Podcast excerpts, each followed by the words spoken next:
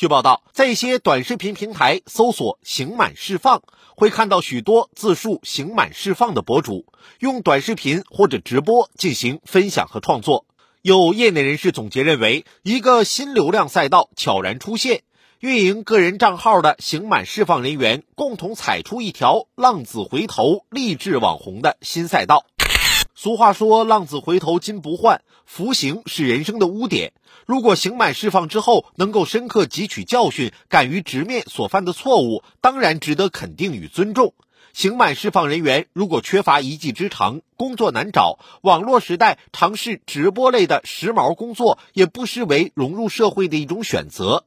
但是如果以服刑为亮点博流量，这样的流量密码令人不敢苟同。首先，主动曝光刑满释放有卖惨之嫌。不回避人生污点固然是一种积极的人生态度，但服刑本身并不值得炫耀，以之为卖点，搞得唯恐天下不知，意欲何为？其次，网络主播是一个具有一定特殊性和公共性的职业，主播的言行品性会在无形中向外界传递某种价值理念，对社会具有一定的影响力。如果标榜刑满释放就能引发关注，总让人感觉奇怪、不踏实，甚至细思极恐。事实上，这样的励志网红往往经不起推敲。近日，某平台账号“天狼哥哥”被网友发现并曝光，其所犯行为为强迫卖淫罪。在另一平台拥有账号“寻亲男孩今晚有没有哭”的某主播自述悲惨寻亲经历，称命运坎坷，曾误入歧途，后进入社会大学及监狱，收获了许多网友的同情。开始直播带货后，被曝光其所犯犯罪行为为强奸罪。这两名主播以刑事人员身份卖惨，均引起公愤，网友纷纷表示愤怒至极，不可容忍。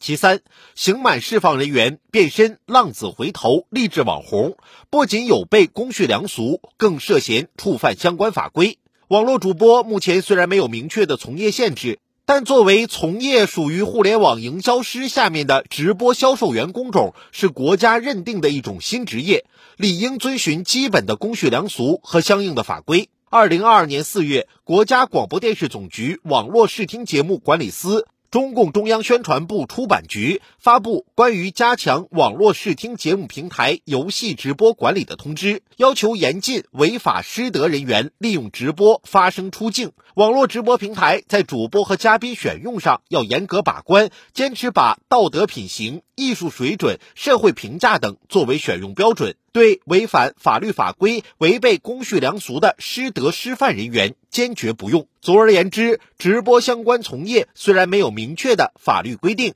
但理应重视基本的价值观导向。如果把刑满释放作为一个流量口吸引大家，肯定有问题。当然，对于刑满释放人员当主播，也不宜一棒子全都打死。一方面，相关平台要加强审核，对利用犯罪事实等进行炒作、消费的行为都要严厉禁止，该删除的就删除，该消耗的就消耗。另一方面，对于合法合规从事网络直播的刑满释放人员，也要予以支持和鼓励。网络直播怪事多，刑满释放人员变浪子回头励志网红成为新赛道，即为典型的一例。直播间里的种种乱象，具体细节和表现固然不尽相同，但都折射出一种猎奇倾向。似乎只要有特点，甭管优劣，就可以有效吸引流量。直播本应该尽可能向公众展现真善美的一面，有时却成了群魔乱舞的舞台，假丑恶的东西甚至大行其道，屡屡震碎三观。